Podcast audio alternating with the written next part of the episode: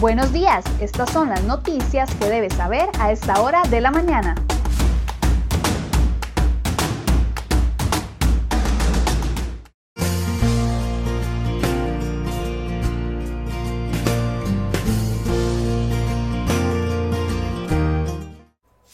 Viernes 30 de octubre, muy buenos días. Muchas gracias por permanecer informado con CR Hoy Noticias. Damos inicio de inmediato con las informaciones que hemos preparado para el día de hoy.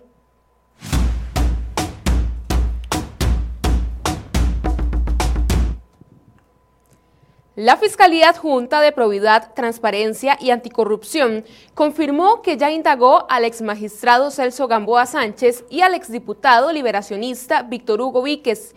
Ambos son investigados penalmente por el contrato que suscribió el Ministerio de Justicia con la empresa de servicios públicos de Heredia para que ésta se encargara de los brazaletes electrónicos para privados de libertad. El presunto delito que se les atribuye es el tráfico de influencias y según indicó la Fiscalía a crhoy.com, la investigación avanza y está en la fase de recolección y análisis de prueba. Además, la Fiscalía de Turrialba acusó al exmagistrado Celso Gamboa Sánchez por el presunto delito de conducción temeraria y solicitó al juzgado penal de la zona la solicitud de apertura de juicio. Este expediente llegó al juzgado penal de Turrialba el pasado 28 de octubre. Gamboa Sánchez fue detenido el 20 de noviembre del 2019 en Turrialba por conducir, al parecer, bajo los efectos del licor.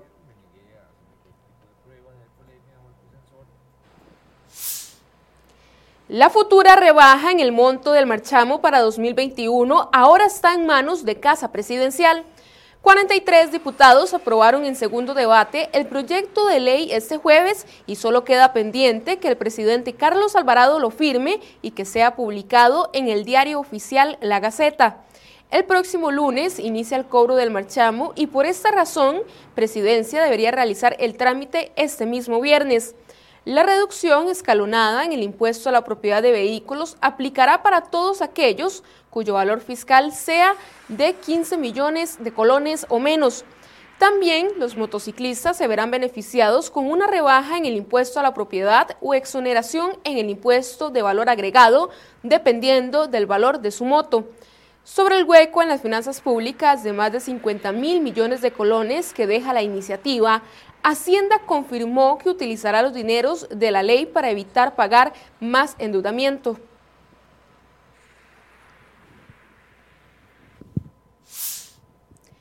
Casa Presidencial apostó a contratar voces externas para fortalecer la imagen del tren eléctrico en un intento de salvar el cuestionado proyecto. La discusión legislativa del crédito de 550 millones de dólares otorgado por el Banco Centroamericano de Integración Económica se estancó en la Asamblea Legislativa. Esto ante los fuertes cuestionamientos por el incremento de los costos del proyecto y la falta de financiamiento para pagar el subsidio estatal que rondaría los 150 millones de dólares durante los 30 años de la concesión. Por esta razón, el Ejecutivo contrató la asesoría del INCAE para revisar los aspectos económicos del proyecto en un intento de darle credibilidad al aumento de los costos. Además, contrató una segunda asesoría con un experto que les ayude a identificar y potenciar los supuestos beneficios ambientales del plan. Actualmente, el proyecto se mantiene con un costo inicial de 1.550 millones de dólares, de los cuales 550 millones de dólares los aportaría el Estado inicialmente y cuando entre en operación iniciaría el pago del subsidio por 30 años.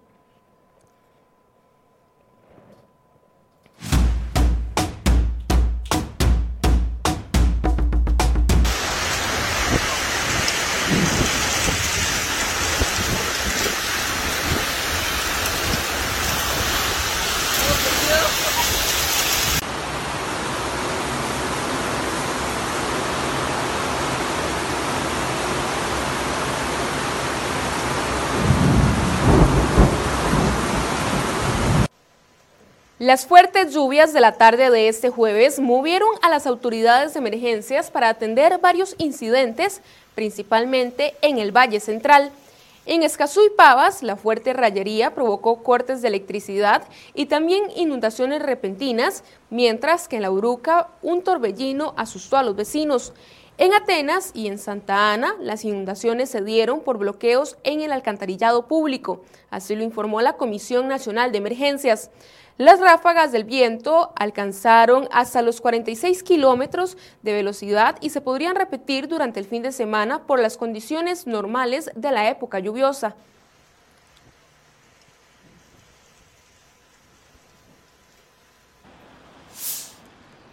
La Sala Constitucional condenó a la fuerza pública por una agresión en contra de una persona con la discapacidad de retraso mental grave por parte de tres oficiales. La sala resolvió con lugar el recurso de habeas corpus interpuesto por el ofendido, quien es vecino de la Carpio. Los hechos ocurrieron el pasado 19 de septiembre. El hombre narró que cuando se dirigía a realizar unas diligencias, los oficiales lo detuvieron, lo patearon y lo golpearon, además lo sujetaron de las manos y el cuello sin razón alguna. Y en otras informaciones, cuatro sujetos fueron arrestados por miembros de la fuerza pública como presuntos responsables de haber destazado a dos reses y un toro dentro de una finca privada en Pérez Celedón. El hecho ocurrió en el sector conocido como Rivas, mientras los uniformados participaban de un mega operativo y vieron a los individuos con actividad sospechosa al lado de la vía pública.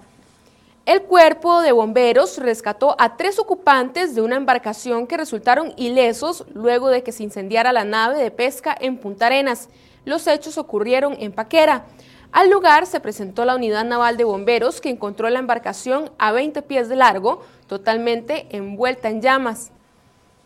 Autoridades de la fuerza pública, así como policía de tránsito, impidieron que manifestantes bloquearan la carretera Florencio del Castillo la noche de este jueves, específicamente en el sector de Ochomogo, en Cartago. Un sujeto con antecedentes penales lideraba el frustrado bloqueo. El hombre tenía antecedentes por tentativa de homicidio y robo agravado.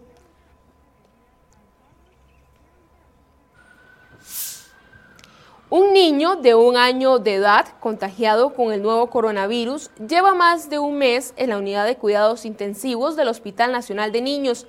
El menor ingresó al centro médico el pasado 20 de septiembre por quemaduras.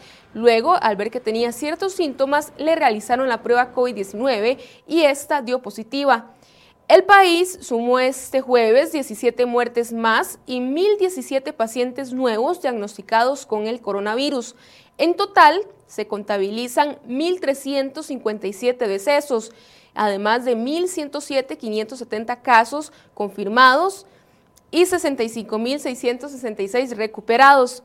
Además, la caja informó que un médico residente de gineco-obstetricia del Hospital Nacional San Juan de Dios dio positivo de COVID-19, lo que obligó a trasladar a embarazadas contagiadas del Hospital San Juan de Dios hacia el Calderón Guardia.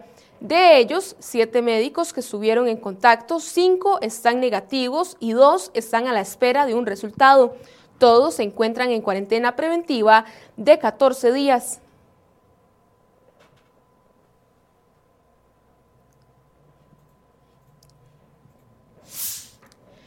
El gobierno de Carlos Alvarado se sigue contradiciendo. Este jueves se reunió con Celimo Guido, representante del movimiento Rescate Nacional y responsable de las protestas y violentas manifestaciones de semanas atrás en el país. El anuncio lo hizo el ministro de la Presidencia pocos días después de que el mismo presidente Alvarado criticara fuertemente a UCAEP por unirse por reunirse con el movimiento. El Tribunal de Apelación Civil y Trabajo de la Zona Atlántica acogió una apelación planteada por Habdeba y anuló el embargo que se mantenía desde hace casi seis meses sobre las cuentas bancarias de la entidad. Dicho embargo congeló casi 5.300 millones de colones ubicados en cuentas bancarias de la entidad y se ordenó a inicios de mayo tras una petición planteada por el Sindicato de Trabajadores de Habdeba. El Consejo Municipal de Pocosí solicitó este jueves 29 de octubre valorar la posibilidad de separarse de la Unión Nacional de Gobiernos Locales. Además, pedirán que el sitio web del gobierno local pase a ser administrado por la misma municipalidad debido a que está alojado actualmente en servidores de la Unión. Y hoy viernes, a partir de las 8 y 30 de la mañana, estarán regalando 1.500 mascarillas en el Parque de Tirraces, en el cantón de Curridabat. Esto como una iniciativa que lucha contra la propagación del COVID-19. La campaña, desarrollada por el Colegio de Médicos y Cirujanos, busca regalar mascarillas en aquellas zonas del país que están siendo más afectadas por el virus.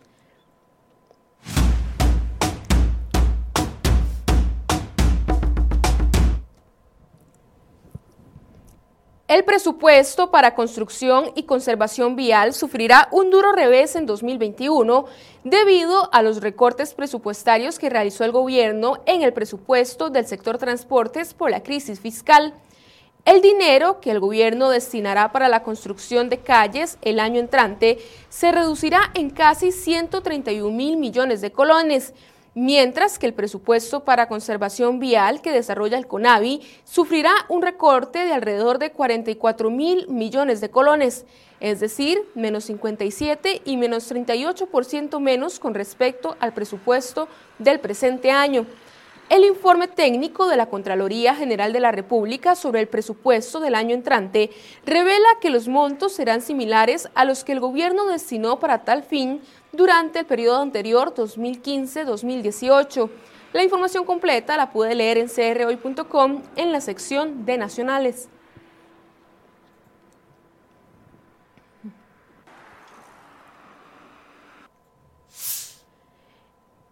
El ingreso de los hogares cayó hasta en un 17% respecto al año pasado y menos gastos en los hogares costarricenses desafía la posibilidad de mejora económica del país. Según estadísticas del INEC, más de 321 mil familias deben vivir con menos de 381 mil colones al mes, con el agravante que son el, sector que recibe menos ayudas sociales. La Comisión de Asuntos Hacendarios del Congreso acordó este jueves eliminar 1.968 plazas vacantes no utilizadas en el primer semestre de este año, correspondientes a más de 4 mil millones de colones.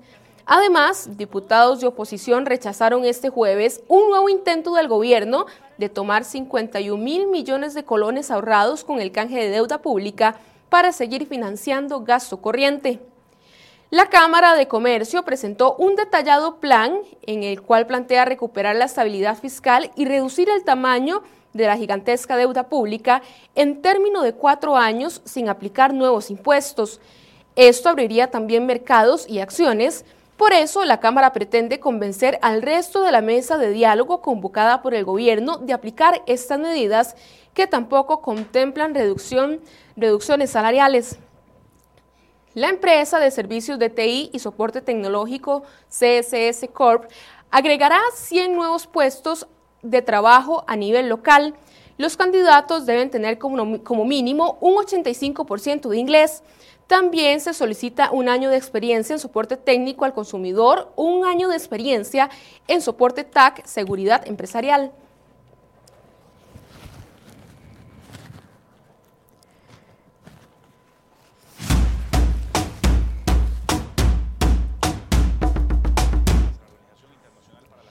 Más de 140 personas murieron la semana pasada cuando un barco de migrantes se hundió frente a la costa de Senegal, según indicó la Organización Internacional para las Migraciones. Además, según la Agencia de Migraciones de la Organización de las Naciones Unidas, fue el naufragio donde más muertes se registraron en este 2020. Alrededor de 200 pasajeros partieron el sábado en el barco desde la ciudad senegalesa con destino a las Islas Canarias de España, pero el barco pronto se incendió y se hundió frente a la costa noroeste de Senegal. Según las autoridades, se salvaron 59 pasajeros y durante las últimas semanas las cantidades de grandes migraciones de personas se han visto incrementadas.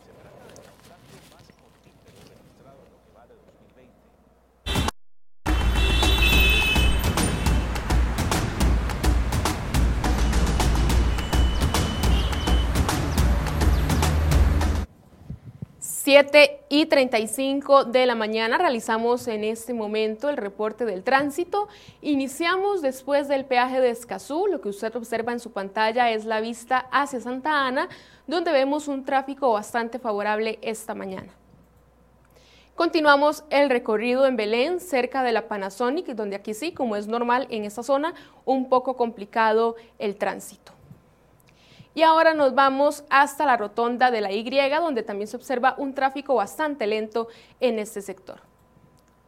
Y finalizamos el recorrido en el sector de Taras, la vista hacia Ochomogo, donde vemos la carretera completamente vacía esta mañana de viernes.